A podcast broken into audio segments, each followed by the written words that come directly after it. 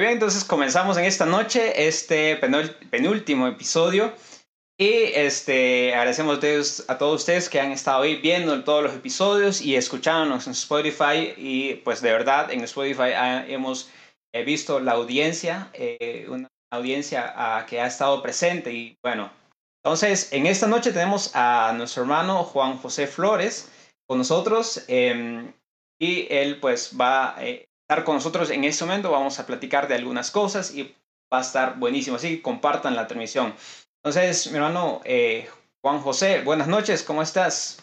Seas, pues eh, nos presentas, nos platicas de ti, este, dónde eres, para que también eh, la audiencia pues pueda conocerte. Lamentablemente tuvimos unos problemas técnicos y de producción al inicio del programa y este episodio, pero el hermano que va a estar con nosotros se llama Juan José Flores, él es de Quito, Ecuador, ha tenido participación en diferentes eh, actividades dentro de la iglesia, enfocados a la consejería y la psicología dentro de las iglesias. Y por supuesto, el hermano pues, sirve en la iglesia de Cristo allá en Ecuador.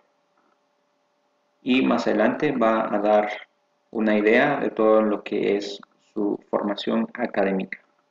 Ancianos de la iglesia, y fueron ellos pues quienes me inculcaron en este camino tan especial eh, dentro de mi formación académica, eh, tengo una, eh, estudié una licenciatura en teología en, el Instituto Baxter.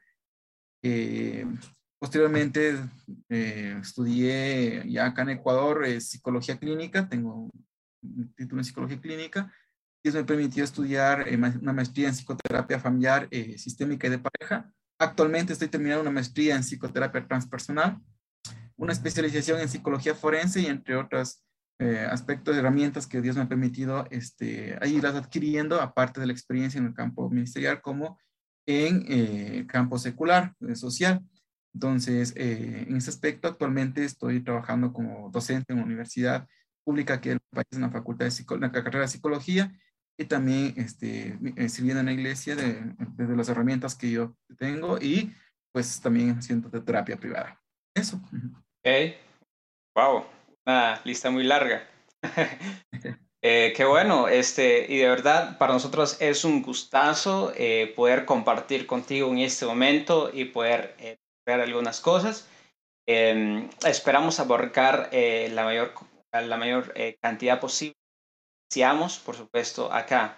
Entonces, em, bueno, pues, está con nosotros Juan José y va a compartir, por, por supuesto, esta temática que hemos, vamos, queremos desarrollar y queremos hablar, que es eh, la psicología y la iglesia.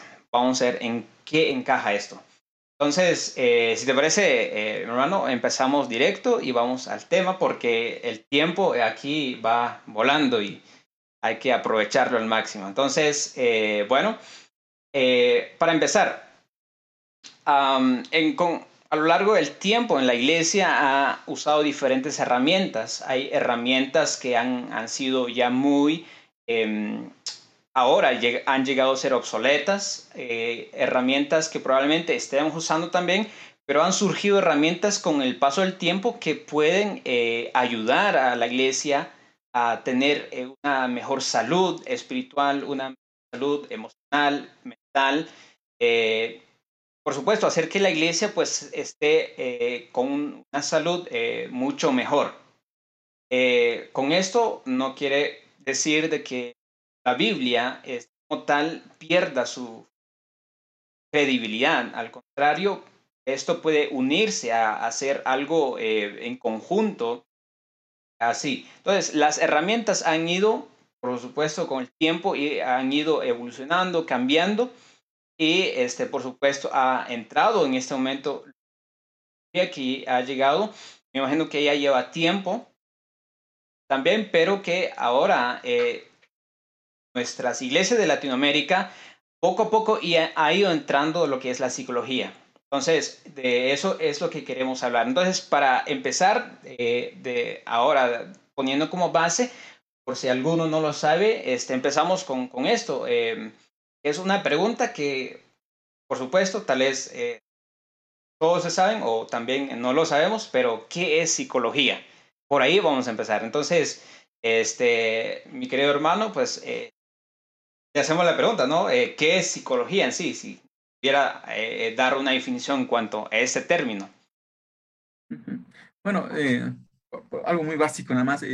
la psicología, quiero explicarlo desde el punto etimológico, ¿no?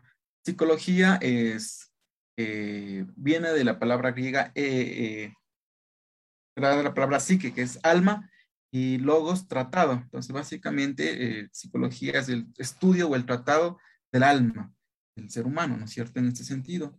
Y se enfoca a, estudiar sus pensamientos, sus emociones, su conducta, de cómo se va estructurando la personalidad, de cómo eh, su, su, forma de interactuar consigo mismo hacia afuera y procura eh, la psicología ayudar a conocer lo que es una conducta eh, funcional o diríamos aceptable dentro del contexto en el que vivimos, entendiendo que no existe la conducta normal, ¿verdad? porque la normalidad eh, la, o la norma eh, es, depende del contexto en el que nosotros nos encontremos, pero sí ayuda a comprender esa, esa interacción que, existe consigo mismo y su entorno.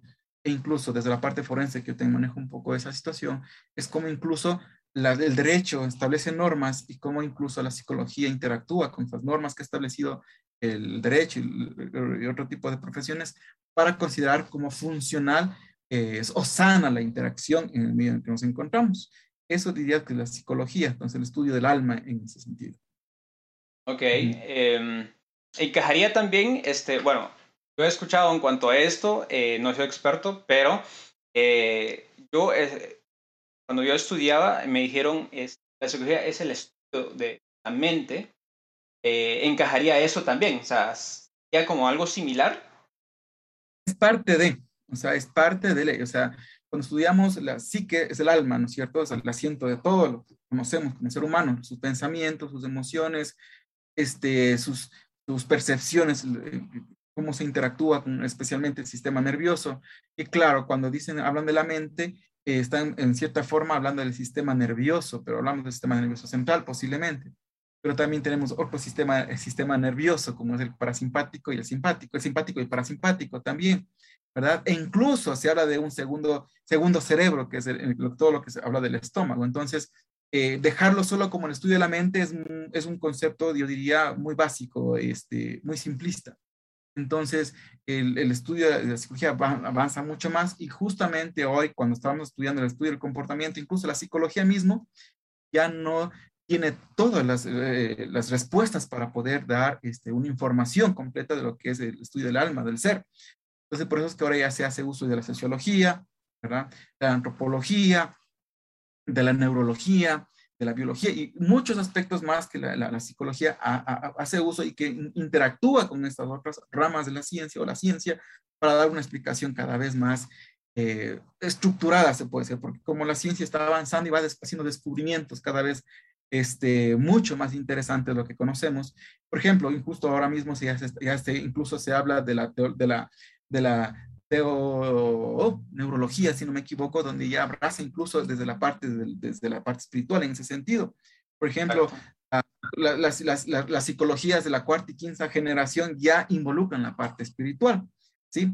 No como una religión, sino desde un aspecto de, del ser con la, parte trans, transpersonal, o sea, lo que, lo, lo que trasciende a nosotros. Entonces, eh, personalmente estoy terminando de estudiar una, una, maestría en esta situación que para mí es fenomenal, espectacular.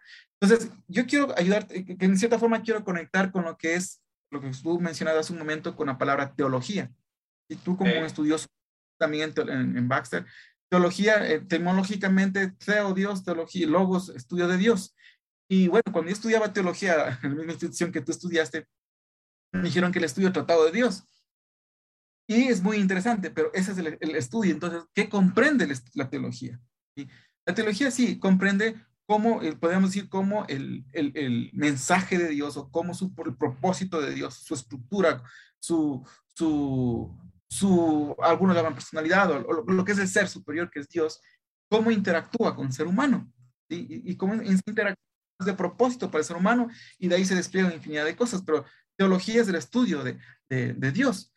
Pero es muy interesante, es muy interesante que cómo eh, el estudio de Dios o el, logos y lo que estamos logos eh, y logos, entonces cómo eso se eh, interacciona con, la, con lo, que es la, psicología. Y justamente eh, estaba leyendo el texto de Mateo capítulo 22, 37, cuando dice, Jesús contestó, voy a usar la, la, la nueva traducción viviente que dice, ama al Señor tu Dios con todo tu corazón, con toda tu alma y con toda tu mente. Y es interesante que cuando leemos en este texto, en el original, en el original está la palabra psique, ¿sí? Con toda tu ah. alma es el estudio de la psicología. Entonces, en este sentido, a mis queridos y apreciados eh, colegas o ministros, lo que quieran llamar, les guste o no les guste, tienen que estudiar la mente eh, o el alma, el ser. Y eso es el estudio del ser. Que en la Biblia, eh, no, pero Dios estudia, la Biblia explica todo eso, sí explica, pero hay que también tener la herramienta de cómo poder comprender y cómo interactúa el estudio del alma. Y es muy importante. El propósito desde la parte espiritual es que el alma, el ser humano, se puede integrar de manera funcional con la parte del ser superior y cómo esto se conecta con todo lo que tenemos. Entonces, es muy importante y es necesario que usemos esto para poder comprender e integrar lo espiritual con la palabra, con la situación del alma, porque a la final, los dos, al, final, esto, esto se complementa y llega a ser mucho más integral con las demás herramientas que tenemos. Entonces, eso quería. En, ese punto creo que eh, entraría una pregunta que, que, iba a hacer es, em, así como lo vas desarrollando, es eh, cuál es, eh, ocupa, qué lugar ocuparía la psicología entonces, ya meramente hablando de, de la iglesia, ¿no?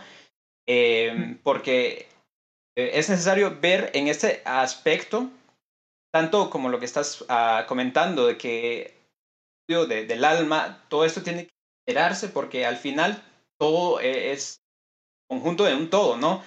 Eh, eso es eh, un paquete completo.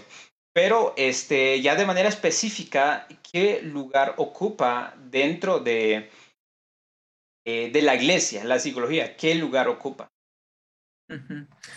Quiero empezar con algo, un ejemplo. Por ejemplo, antes, hace unos 50, 60, 70 años, había un tipo de hermenéutica, ejemplo, ¿cómo es? Mandamiento directo, ejemplo aprobado, inferencia necesaria, ¿no es cierto?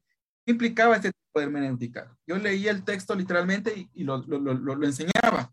Y a raíz de, estos, de este tipo de hermenéutica eh, se han cometido grandes falacias y situaciones dentro de la iglesia. Pero hoy en actualidad, un teólogo, ¿verdad? Un teólogo sí o sí tiene que estudiar, ¿verdad? Eh, hablando, de, hablando, tiene que estudiar sociología, antropología, el, lenguaje, tiene que estudiar este, el griego. Tiene que eh, eh, integrar infinidad de ramas para poder interpretar de una manera mucho más funcional lo más cercano a, el, texto que encontramos en, en, las escrituras. Entonces, en la actualidad, estas herramientas se han ido adaptando, ¿no es cierto? Se han ido, eh, no como que le están cambiando, sino simplemente esas herramientas nos están ayudando para poder conocer de una mejor manera el contexto y a raíz de ahí dar un mensaje hacia contextualizado en, el momento, ¿no es cierto? Y a mí siempre me gusta poner un texto, por ejemplo, el de cuando dice, este, Pablo dice, eh, eh, esclavos obedezcan a sus amos. Si eso queremos decir literalmente ahora, los derechos humanos y todo el mundo nos mete presos y tanta cosa. ¿verdad? Entonces, nos vamos a la sociología, nos vamos a la historia, nos vamos a la antropología. Entonces, para dar una explicación y, y, contextualizable. Entonces, es muy interesante que solo para la interpretación ya tenemos que usar herramientas, herramientas seculares, seculares, para poder dar un sentido y darle un conocimiento. Ahora, hablando de la psicología, y con esto quiero conectar con la psicología, es muy importante yo quiero dar un mensaje de Dios eh, para, para, para, para, el ser humano, para el hombre. Pero hay muy importante, el mensaje que Dios da al ser humano es para qué? Una de las respuestas es para suplir las necesidades del ser humano. ¿sí? Si yo tengo un problema de odio, rencor hacia mi prójimo, ¿qué dice Dios ante eso? ¿Y cómo lo dice? Dice que perdones. Sí, pero ¿cómo perdones? ¿Y qué causa el, el rencor, el odio en mí? ¿Qué, qué, ah, no, es que se va a ir al infierno. Son, son respuestas muy vagas y superficiales. En nuestro contexto actualizado, eso ya es una, son, son respuestas que no llenan. Entonces, ahí entra la psicología. ¿De dónde nace posiblemente la ira, el rencor? Y ahí podemos explicar que posiblemente está relacionado a, eventos traumáticos anteriores, que posiblemente eh, podemos decir que, que, posiblemente es en base al conocimiento, al contexto de la norma que encontramos dentro de la sociedad. Lo otro decimos cómo la ira, la amargura, ¿qué genera en nosotros, ¿no es cierto? Puede generar dolores, eh, problemas este, eh, intestinales, puede generar ansiedad, estrés, puede generar este, fatiga, eh, depresión y tantas otras cosas. Entonces, cuando yo entiendo desde la psicología y las otras ramas, como la, biología y otros casos, y doy una explicación, le digo, mira, Dios te manda que, que perdones, te, pide que perdones a tu prójimo, porque eso te sana a ti porque eso te genera bienestar a ti y eso te genera una, conexión, una relación espiritual funcional con, entre, entre Dios, entre tu ser superior y tú mismo. Y eso, al tener una relación eh, personal contigo mismo, de, paz, de tranquilidad, vas a poder perdonar a la otra persona. No, es que ya, ya dos veces, eh, dos veces, veces esta persona me hace lo mismo. Bueno, dice 70 veces 7, en otras palabras, siempre. Entonces, ¿a qué se refiere siempre? Y, se puede, y desde la psicología puedo explicar, es un estado interior que siempre necesito estar en esa paz. ¿En cuándo? Cuando yo tenga esa conexión, ese perdón y lo reciba y conmigo mismo y va a ser fácil poder perdonar. Entonces, ahí entra la psicología. Entonces, es muy importante en ese sentido. Otra explicación que te, quisiera eh, añadir es, para hacer procesos de discipulado, para hacer procesos de discipulado, y para hacer procesos de discipulado necesitamos llevar a, a las personas a una madurez ¿Y qué es la madurez? Alguien dirá la madurez espiritual, pero está comprobado científicamente que no puede haber madurez espiritual si no hay madurez emocional. Y la parte emocional es psicología. ¿Sí? Entonces, las iglesias, especialmente las que ya están muy actualizadas en todo esto, trabajan a la par en este ¿verdad? Y en sus procesos de discipulado, vamos a tener que trabajar en esos procesos con el hermano, ayudarle en su ser a comprender, a integrar, a sanar con la parte espiritual para que esto se integre y pueda avanzar juntos de la misma mano. ¿Por qué será que hoy pasamos 30, 40 años dentro de las comunidades de las iglesias evangélicas o incluso cristianas, como la, quieran llamar en algunos aspectos, y a la final aparece un problema y nos disparamos, ¿sí? Matamos, eh, eh, violaciones, eh, calumnias y tanta cosa. ¿Por qué si pasó tanto tiempo? Es porque no se trabajó el ser. Se impuso o se dijo desde una parte aparentemente espiritual cosas y más que, sobre, más que todo, muchas veces llega un religiosismo más que una parte espiritual. Y ahí es el, punto donde debe usarse y se necesita usar el estudio en ese sentido científico y todo demás para comprender con la parte espiritual hacia dónde es lo que, eh, lo que eh, es el propósito de Dios. Ajá. Ok. Eh, hace un momento em, algo muy, muy, muy importante eh, y es algo que no se ha tomado con el tiempo, ¿no? Eh, no sé si creo que nos te has dado cuenta que con el paso del tiempo esto ha ido cambiando. Eh, porque yo recuerdo que anteriormente decíamos, bueno, hablo, de mi contexto, yo recuerdo que algunos ministros decían, este, mm, de la generación, pues por supuesto ya, ya anciana en ese momento, eh, pero recuerdo que decían, no, la psicología era algo que...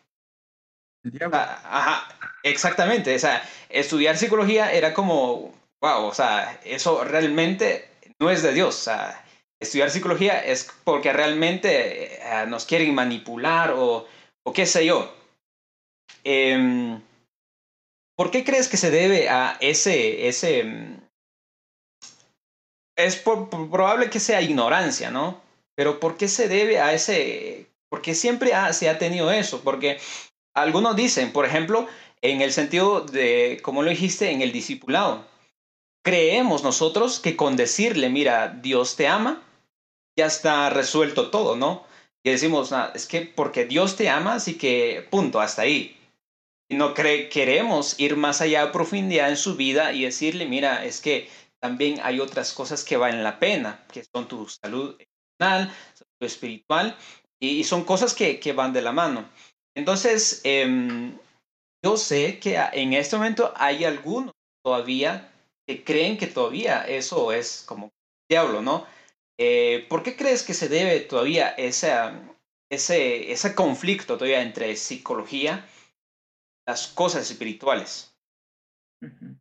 Bueno, eh, en, el contexto centroamericano donde tú estás, ya eh, yo te puedo decir, eh, conozco mucho porque he viajado mucho allá y he estado allá, sí es mucho más abierto esto, la psicología. Y yo pienso que la Iglesia de Cristo en ese punto ha evolucionado. Pero acá en Sudamérica, te diré que el 90% de los líderes y membresía aún lo siguen viendo como algo, como una amenaza, como el del diablo, ¿verdad? Y es más, hay líderes que púlpito predican contra esta situación. Eh, ¿Por qué? Por falta de conocimiento, ¿verdad? Porque lo, asocian con Freud, ¿no? Lo asocian con Freud, como Freud era una persona atea, una persona que era anti-Dios, entre cosas, y a veces ni siquiera conocen el contexto de Freud, ¿no? Entendiendo que él viene de familia judía y él era judío, de cierta manera, ¿no?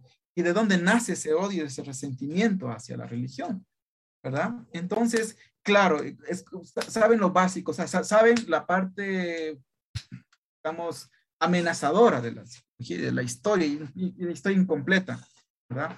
Entonces yo digo por desconocimiento. Una, dos, yo diría porque se sienten, sienten miedo, hay mucho miedo, ¿verdad?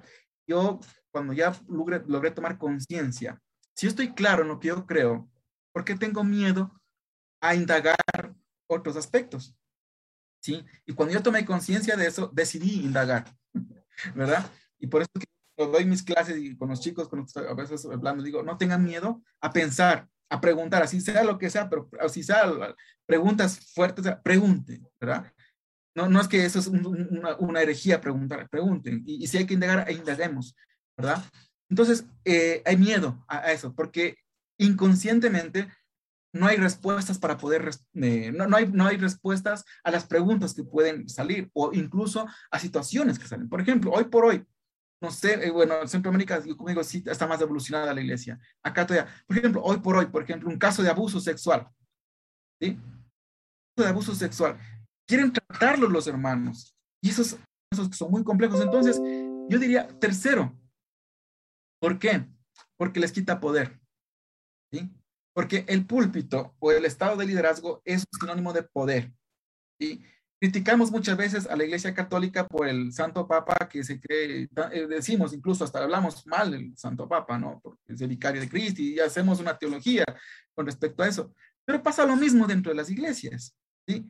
¿Cuándo se pasa lo mismo? Cuando pensamos que porque la persona es líder, ¿verdad? Y tiene, tiene las Sagradas Escrituras y la ley explica desde su, desde su subjetividad, porque ni siquiera es desde la objetividad espiritual, sino desde una subjetividad plasmada y plagada de muchos traumas no sanados, conscientes e inconscientes, y transmitimos eso, entonces, eso es, ese, estar ahí es tener poder.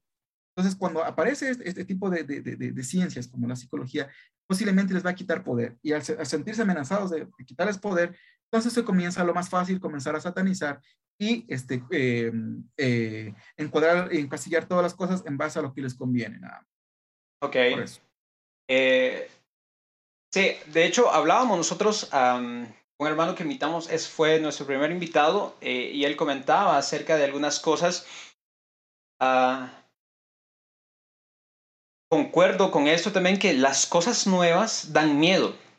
Las cosas nuevas eh, dan miedo realmente porque es probable que sean ah, amenazadoras, porque llega a cierto punto que desconocemos de ello, ¿no? O sea, y no sabemos si realmente eso nos va a ayudar o nos va a perjudicar dentro, dentro de las iglesias. Em, pero eso es algo que, ah, que creo que se puede ir cambiando con el tiempo, se puede ir mejorando con el tiempo. Y claro, llega a un cierto punto también, eh, cual estoy platicando con un hermano que está hablando acerca de, la música y del arte. Eh, y hasta cierto punto, decía él, eh, los hermanos no quieren mejorar en algún ámbito simplemente porque es por orgullo. Simplemente porque se sienten amenazados por el liderazgo que tienen, entonces por orgullo, ah, también eh, por ignorancia, pero entonces no dejan lugar a que otras cosas se puedan adaptar en el ámbito espiritual, ¿no? Entonces, eh, eso es interesante, aunque digas de que eh, o comentaste que en, las iglesias de acá de Centroamérica están avanzando un poco, pero aún así hay cosas que también vamos eh, todavía en, ese, en ese lado.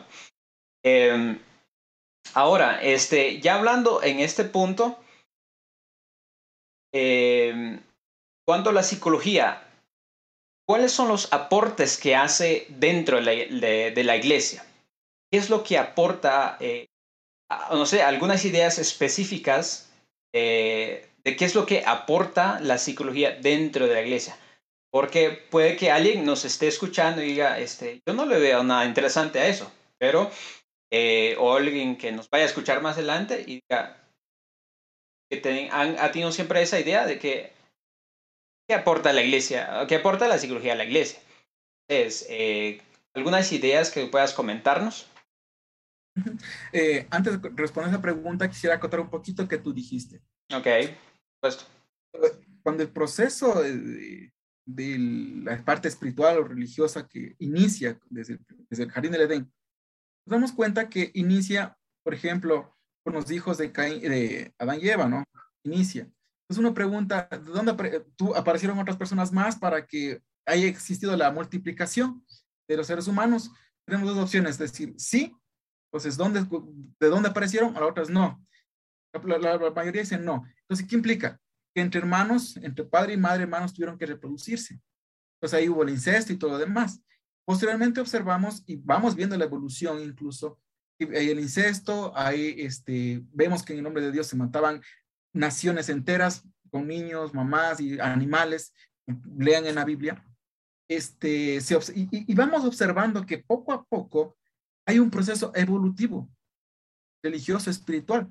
Y cuando viene Jesucristo, incluso la parte eh, que ya suponía que era lo, lo in, lo, lo, top, Jesús da la explicación y dice, ahora os digo, antes fue dicho, pero os digo, antes fue digo, pero os digo. Entonces implica que va avanzando más y más. Entonces, eh, por eso es que incluso quiero acotar lo que decimos, incluso que eso es un eslogan como iglesia de Cristo que tenemos, que nosotros somos la iglesia del primer siglo. Esa es una de las mentiras más, eh, ¿qué te puedo decir? más mentirosas que podemos decir. No existe eso porque somos un proceso que vamos evolucionando y como vamos evolucionando, se va contextualizando el mensaje e incluso se va contextualizando la parte espiritual. ¿sí? Entonces, por ejemplo, lo típico de la pandemia, ¿cuándo se pensó reunirnos de manera virtual? ¿sí? Pero sin embargo se adaptó a la virtualidad y se seguía cumpliendo con el principio de la comunidad, de la comunión. ¿verdad? Pero de, una manera diferente. Entonces, si nos damos cuenta, va evolucionando muchas cosas y se va contextualizando. Y en base a eso, tenemos que adaptar situaciones que no alteran el, el mensaje los principios, pero sí la forma. Y la forma a veces somos la que más defendemos y a veces no los principios. Y por defender la forma, generamos doctrinas humanas, mandamientos humanos, forma, eh, eh, hábitos o costumbres humanas, más y nos olvidamos de los principios.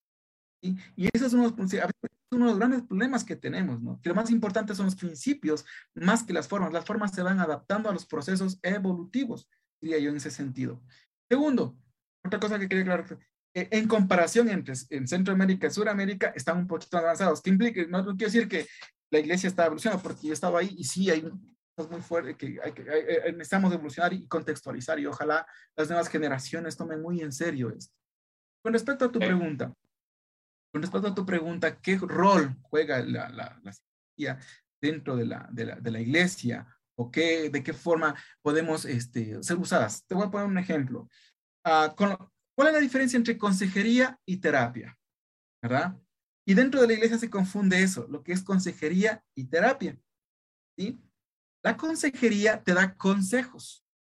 ¿Y de dónde nacen esos consejos? nacen de mis propias experiencias. Experiencias que son subjetivas.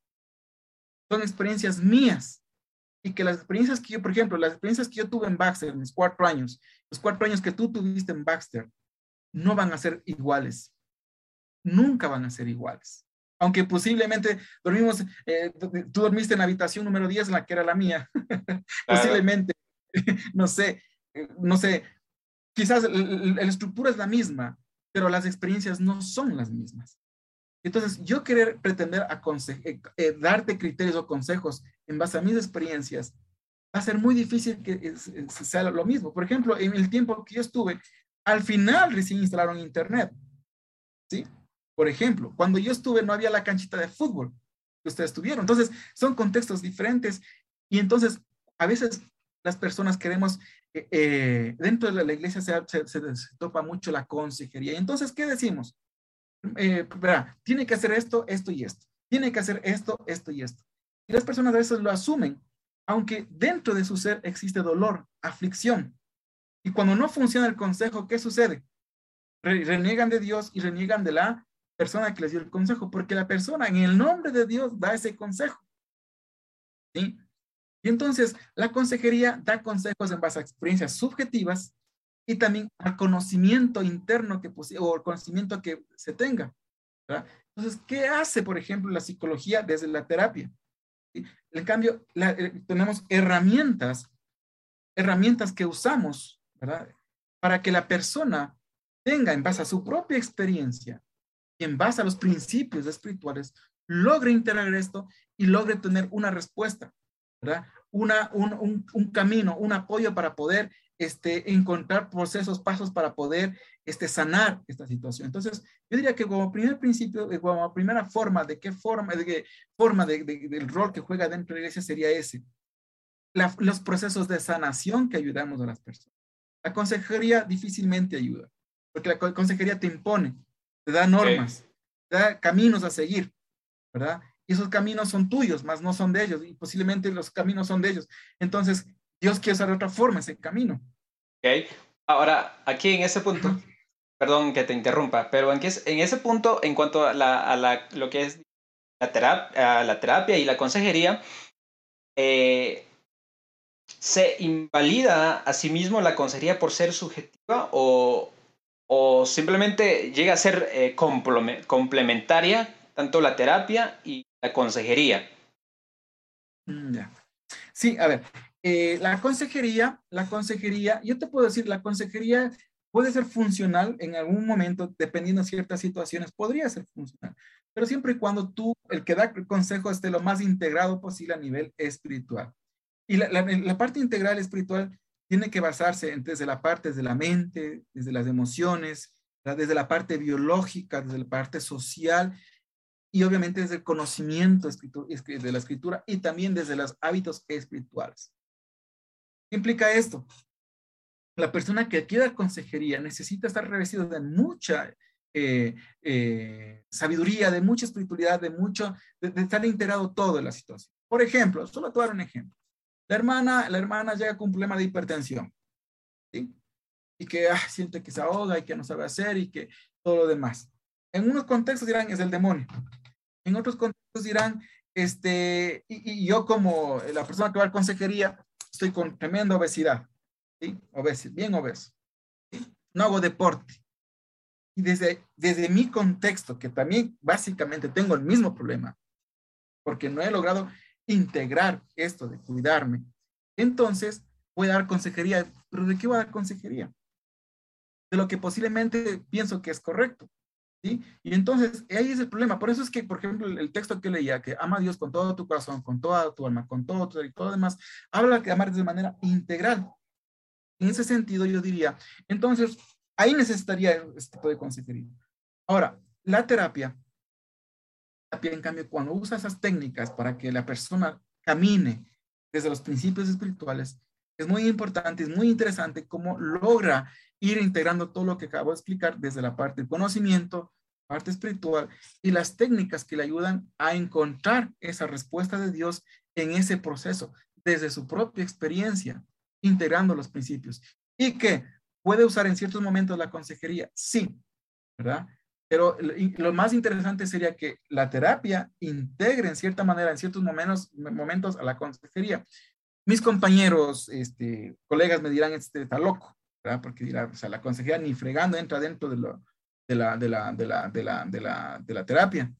Momentos que van a salir, van, van a ser necesarios, pero pequeños tips posiblemente, pero no más de, de invalidar o invadir a la persona desde mi subjetividad. Entonces yo diría que la consejería eh, eh, integra la terapia, no. Es la terapia que integra, sí, porque ya lo integra y lo, va a integrar después de observar todas las técnicas que se aplicó y las reacciones de, la, de, la, persona que, es parte de, para darle un sentido a lo que está este, sintiendo, pensando o observando. Yo diría en ese sentido. Ok. Eh, bueno, antes de pasar a otro tema, este, no sé, en cuanto a la pregunta, que cuáles son los aportes de la psicología en cuanto a leyes, no sé si quieres agregar algo más. Eh, ¿Crees que ese punto está bien? Eh, ¿Me repito otra vez? ¿Cómo? No te entendí bien. ¿Cuáles son los aportes de la psicología a ah, la iglesia? Ya, eh, otra, otra, aparte de eso te diría lo que expliqué hace un momento, el discipulado. ¿sí? En el contexto de discipulado eh, va a generar eh, un trabajo muy fuerte en ese sentido, usar, la, usar la, muchas partes de la técnica y conocimiento de la psicología. Porque, como expliqué hace un momento, para que exista discipulado necesitamos procesos de madurez. ¿sí? Entonces, en ese proceso de madurez, incluso la palabra misma, madurez, habla de procesos evolutivos los procesos evolutivos desde niño, adolescente, joven, adulto, adulto mayor, ¿verdad? Eso es propio de la, de la psicología, en cierta manera, y también de la biología, la sociología, pero hablamos de la psicología, cada etapa presenta eh, caracteres eh, especiales, eh, evolutivos en ese sentido, ¿verdad? Entonces, y Pablo lo usa en Hebreos, ¿no? muchos de ustedes ya deberían estar comiendo carne y sin embargo todavía necesitan, necesitan leche. Entonces, ¿cómo explico ese, ese, texto? ¿Sí? Entonces, tengo que ir a explicar a la psicología, a Jean Piaget y otros aspectos, otros eh, científicos que, bueno, un niño es así, estas son las características de pensamiento, estas son las características emocionales, estas son sus conductas. ¿sí? Entonces, un adulto, un adulto son estas sus características, entonces hacer esa comparación y decir, miren, entonces, para llegar de este, de este estado a este estado, entonces, si puede, comenzamos a estructurar procesos de discipulado en base a eso, con los principios espirituales, vamos a darnos cuenta de que para que llegue incluso una persona a ser anciano de una iglesia o pastor de una iglesia, ¿qué estado debería estar? ¿Verdad? En estado de madurez espiritual, por lo menos de un adulto, de un adulto, por lo menos, ¿cierto? Un adulto mayor, no es un adulto mayor, pero por lo menos un adulto, hablando de los procesos evolutivos. Y entonces eso va a consistir en años, en conocimiento o en qué? ¿verdad? En conocimiento, no siempre. En años tampoco. Se va a observar en una situación de cómo integra sus formas de pensar, sentir y actuar de manera funcional, de manera un, eh, integrada, perdón, ¿sí? Con los principios espirituales. Y obviamente el conocimiento. Ahí nos vamos a dar cuenta que esa persona está lista en ese proceso. Entonces, ¿quién ayuda a eso? Psicología. Porque te ayuda a observar aspectos, todos los aspectos. Entonces yo diría en los procesos de discipulado y madurez ayudaría mucho eso. Otro aspecto muy importante, ayudaría en los procesos de cómo nosotros este, servimos a nuestra comunidad. ¿Sí? Servimos a la comunidad. Si dentro de mi comunidad me doy cuenta de que, de que existe mucha violencia psicológica, física en las relaciones de pareja, y quiero llegar eh, con, a, a, servir a estas personas desde la parte emocional y espiritual, necesito la psicología. ¿sí? Necesito la psicología, ¿verdad?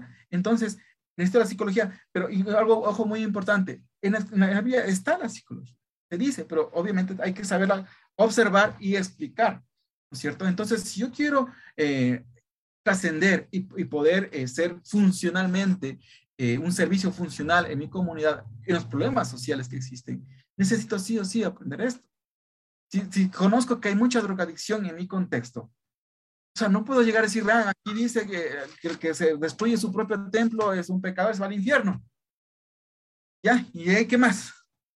ahí entramos con el proceso. Entonces, entender que la persona que está consumiendo alcohol o droga en, en situaciones de, en, estado de problemático, de adicción, está muy, está relacionada porque está por consumiendo para aliviar un dolor. Y ese dolor, ¿dónde nace? En eventos traumáticos. Entonces, que no, entonces, ahí entró a explicar en de dónde nace ese dolor. Y todo okay. explica para dar un sentido. Entonces, yo diría, esos tres aspectos serían para mí los más importantes. Ok, interesante, súper interesante. Este, todo eso. Ahora, vamos a ir por otro lado, que sería eh, tomarlo desde el punto de vista que, es en cuanto al lado negativo, ¿no? Que sería, no sé si habría un lado negativo de la psicología, ya hablando directamente de la iglesia, o sea, influye de manera negativa o lo que aporta es al 100% positivo. Ah, todo, todo va a depender de cómo lo uses, ¿no? Es como el Internet, ¿sí? Es por ejemplo, ahorita es una forma muy funcional, sana de la que estamos usando. Pero en este mismo computador o la misma red que tengo, la misma banda, la puedo usar después para estar viendo pornografía, por ejemplo, o otro tipo de, de Entonces, yo, yo pienso que no depende de la psicología, depende de quién la use. ¿sí? Como, la, como, la, como la Biblia. ¿sí? En el nombre de Dios, ¿cuántas gentes, la Santa Inquisición, las cruzadas? ¿sí? Con la Biblia en mano, cuando vinieron a conquistar, eh, ni siquiera a conquistar, sino vinieron a, a, a matar y robar y saquear a, los españoles y todos los demás a nuestro, a nuestro contexto. ¿Con qué vinieron? Con Biblia en mano y en el nombre de Dios. Entonces, ¿la Biblia es, es, mala? Eh, ¿La Biblia es disfuncional? No.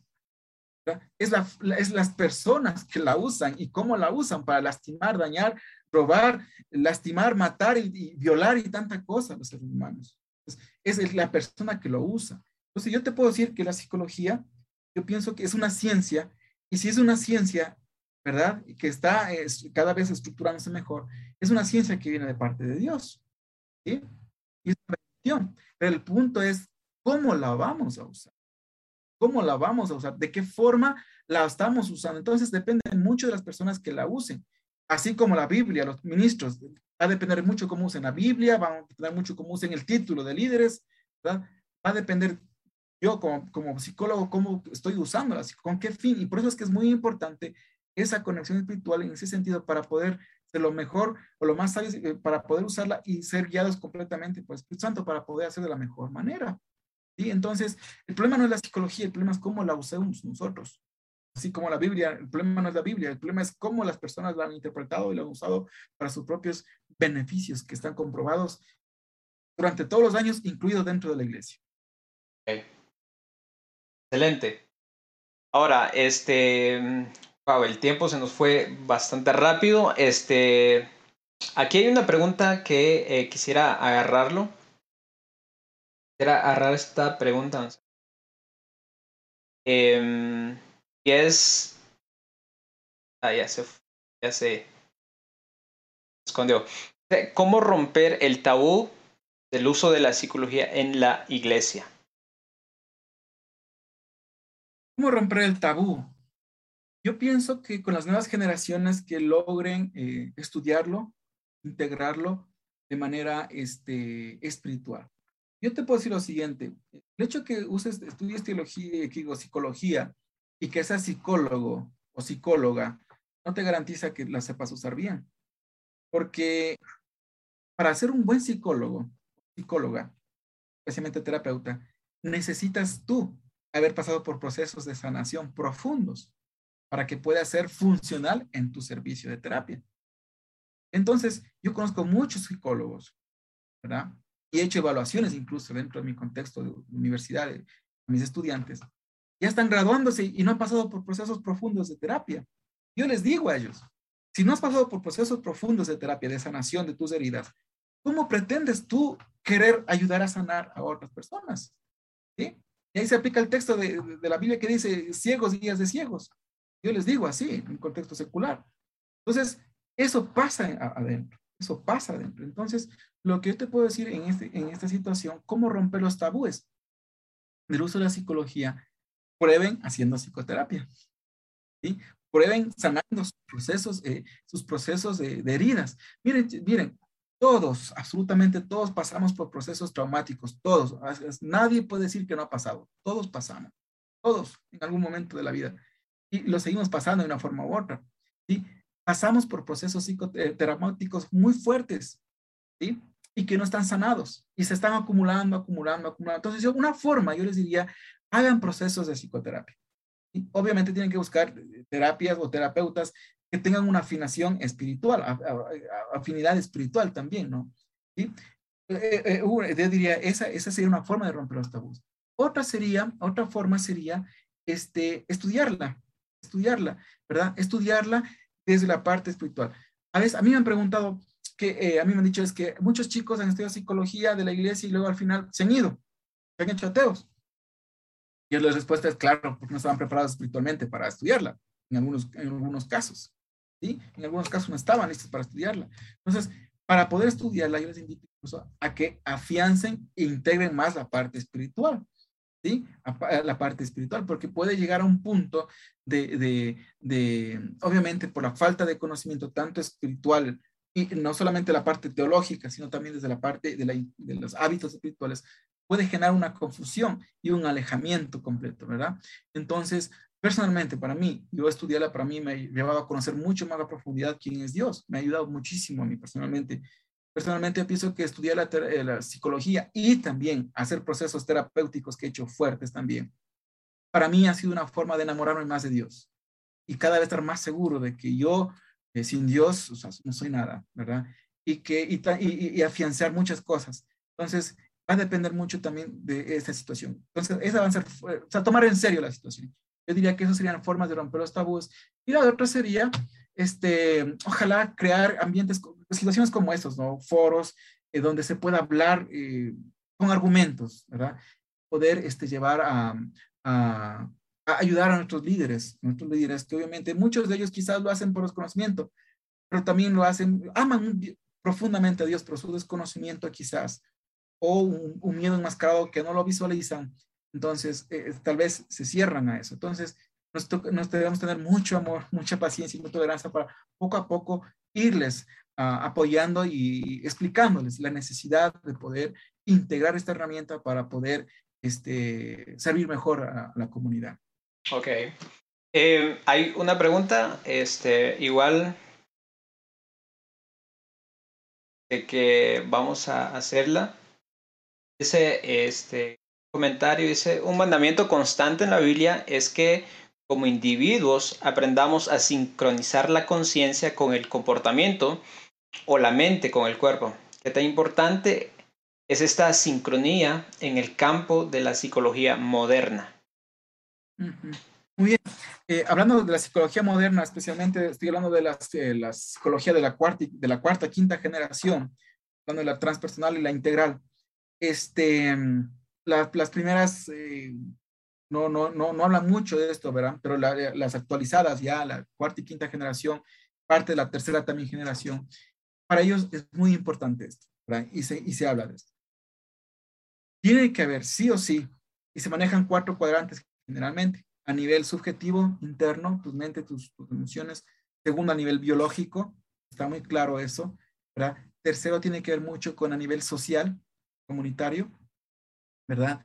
Eh, cómo se integra la otra situación y también la parte de las costumbres y tu historia, tu historia anterior. Entonces, todo eso se integra para conocer de manera mucho más integral la, la, eh, el ser, ¿verdad? Y entonces, todo en, este sentido, en este sentido, se integra la parte espiritual como un todo. Y por eso te digo, por ejemplo, ahora, no solamente el cuerpo como espiritual, ahora, por ejemplo, cuidar la naturaleza es parte de la espiritualidad, ¿sí? Parte de la espiritualidad. Entonces, entonces ahora la, la, la, psicología moderna, como muchos lo dicen, especialmente las del corte integral y trans, eh, hablan de cómo integras tu cuerpo, tus emociones, tus pensamientos, la parte de, tu comunidad, la naturaleza y todo. Y eso se habla de tomar conciencia. Entonces, tomar conciencia es cómo integras de manera funcional todo lo que estás haciendo, desde, cómo, desde lo que comes, desde lo que bebes, desde lo que haces, desde lo que piensas, desde lo que sientes. ¿verdad? Desde, por ejemplo, eh, hace un momento, hace un rato, alguien me dijo, eh, me quedo viendo mal y me torció los ojos y me dolió. Entonces, el tomar conciencia de decir, no es comenzar a decir, ¿por qué me quedo viendo mal? Sino, el tomar conciencia es, me dolió. ¿A qué se debe que me duela? ¿Qué, qué, qué información está dando este dolor? Y toma ese momento, un rato de, de, parar y, y, comenzar a, a, a, integrar ese dolor. Y desde la parte espiritual sería que, que Dios muestre qué es lo que está ahí, qué necesito sanar. ¿verdad? Eso es el tomar conciencia y todo lo que sucede en nuestro entorno. Ok.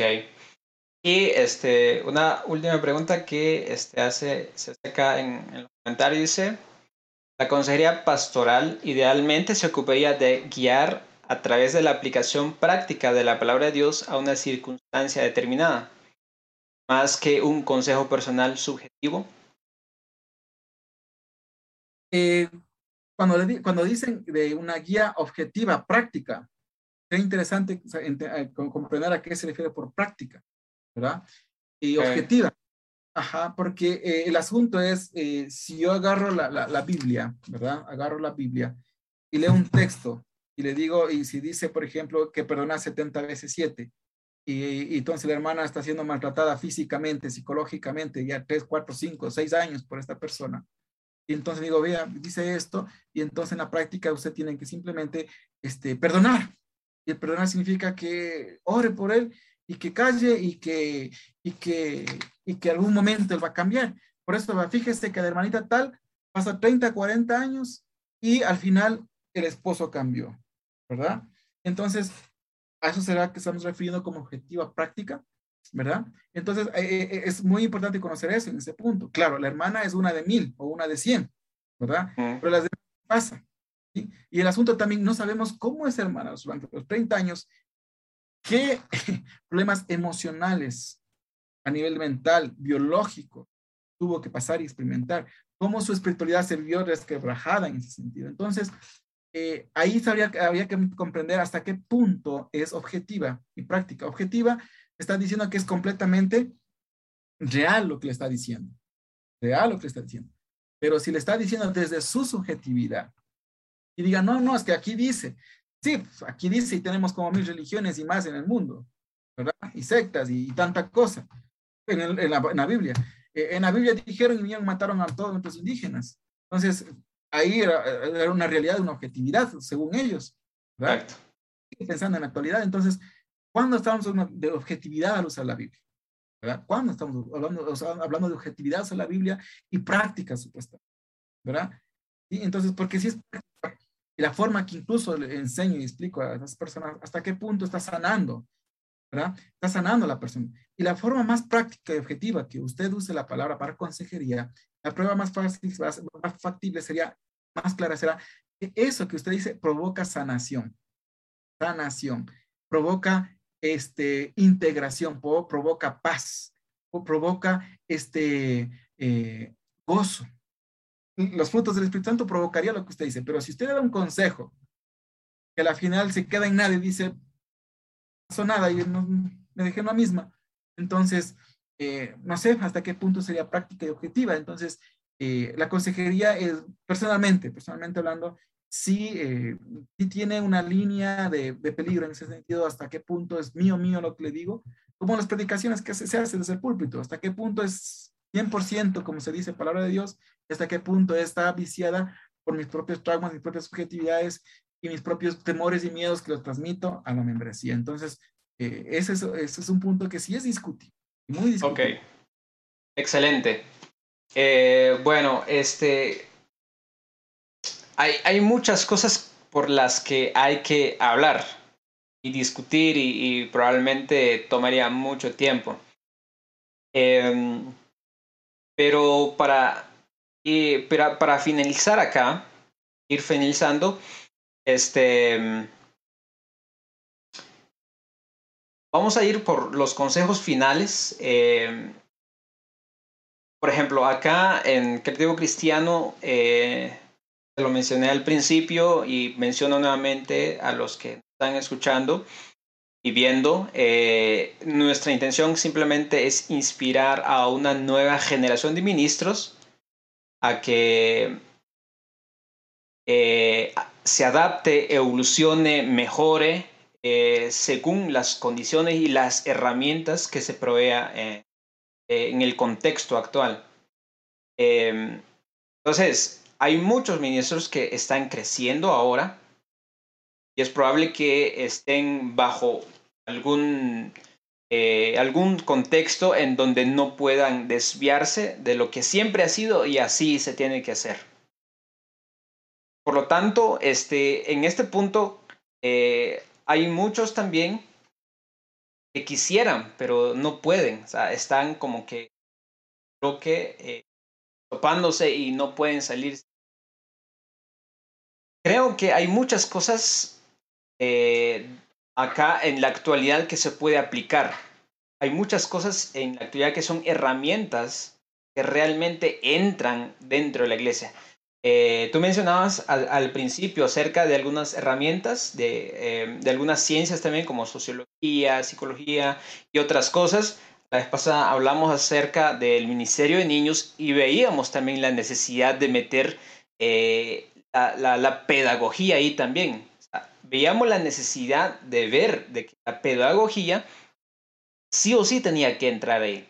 Entonces, hay otras herramientas también que son ciencias, pero que creemos que la ciencia eh, va en contra de lo que es espiritual. Pero lo que hace realmente, creo yo, es de que llega a ser complementaria. Entonces, eh, para finalizar acá, em, algunos consejos finales que quieras eh, dar, algunos consejos que ya para finalizar, a esa generación que va creciendo, ¿no? Bueno, yo los consejos que daría va a ser en base a mi experiencia, que no tienen que ser reales, pero objetivos, pero son en base a mi experiencia. Primero yo diría, yo pienso que yo trabajé nueve años a tiempo ah, como ministro así a tiempo completo. Uh, y yo no haría todo lo que, muchas, no haría un 80% de lo que hice. Pero estoy claro que lo hice desde lo que yo pensaba y sentía que era lo, lo funcional yo iniciaría haciendo un proceso muy serio de psicoterapia espiritual. ¿sí? Eh, ¿Por qué? Porque eso permitiría que primero me integre yo como, como ser, observe mis propios traumas, mis propios dolores no sanados, para que eso no sea una proyección en el ministerio y lastime y dañe a mis hermanos. Yo, por ejemplo, en mis ocho nueve años que estuve, lastimé a muchas personas desde mis formas de enseñar, desde mis formas de actuar y que he pedido perdón a muchos, especialmente la congregación donde yo estoy. Y claro, fue desde, una, desde un estado eh, enfermo emocionalmente y espiritualmente, diría. Entonces yo diría como primer punto, yo les diría que busquen primerito, primerito, hacer procesos. Tómese unos seis meses, un año, pero haga procesos serios, fundos, profesionales, a nivel de un acompañamiento profesional y espiritual. Porque eso va, va, a, va a ayudarle a, a, servir de una manera mucho más funcional. Dos, yo diría a tener paciencia, porque uno cuando, especialmente los ministros jóvenes, quieren los cambios o queremos los cambios así. Y bueno, tenemos que entender que el tiempo no es nuestro, sino el tiempo es de Dios. Y esos procesos que son lentos, o a veces esos, esas, esas barreras que se nos presentan, son justamente para trabajar primero nosotros. ¿Hasta qué punto hemos trabajado en, esa en, la en integrar la humildad, la paciencia, la, mansedumbre, la bondad y, todo aquello. Y, ese amor por, por, las personas que nos, nos, nos, lideran. Yo, te puedo decir que yo en algún momento he renegado de mis propios líderes de una manera muy agresiva, diría, porque no se permite hacer esto. Pero al final me he visto que he sido de a poco, ¿verdad? Y luego cuando he visto que Dios ha tratado conmigo en procesos profundos, he dicho, ahora entiendo, mejor que no pasó eso, ¿verdad?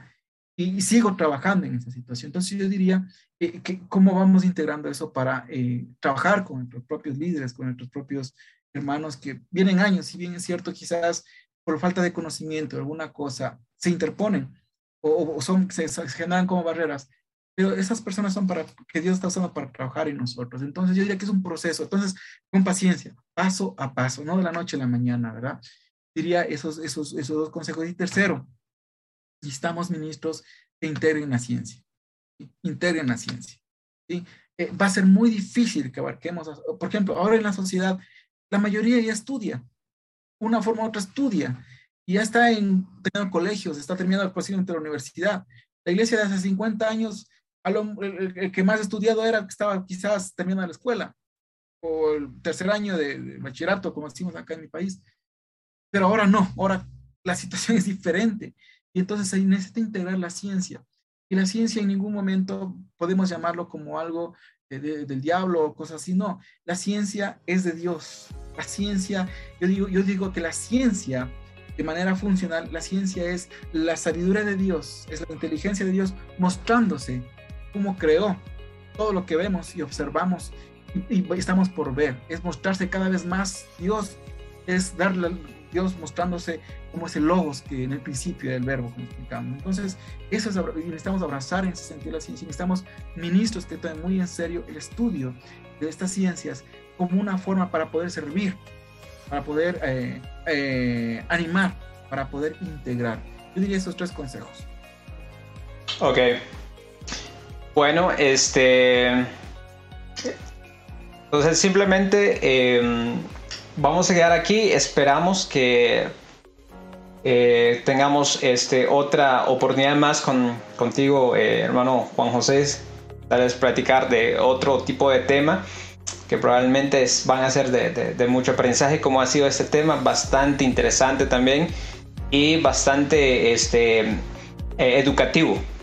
Entonces, bueno, hasta acá llegamos en en nuestro episodio del día de hoy, en este em, eh, penúltimo episodio, que tenemos. Así que muchísimas gracias a todos los que nos están viendo. Este, discúlpenos que tuvimos un problema con internet que se, fue, pero este, esperamos a restablecer nuevamente la, conexión. Entonces, eh, muchísimas gracias a ustedes que nos están viendo. Y pues gracias a nuestro hermano Juan José que ha aceptado la invitación de estar acá con nosotros también.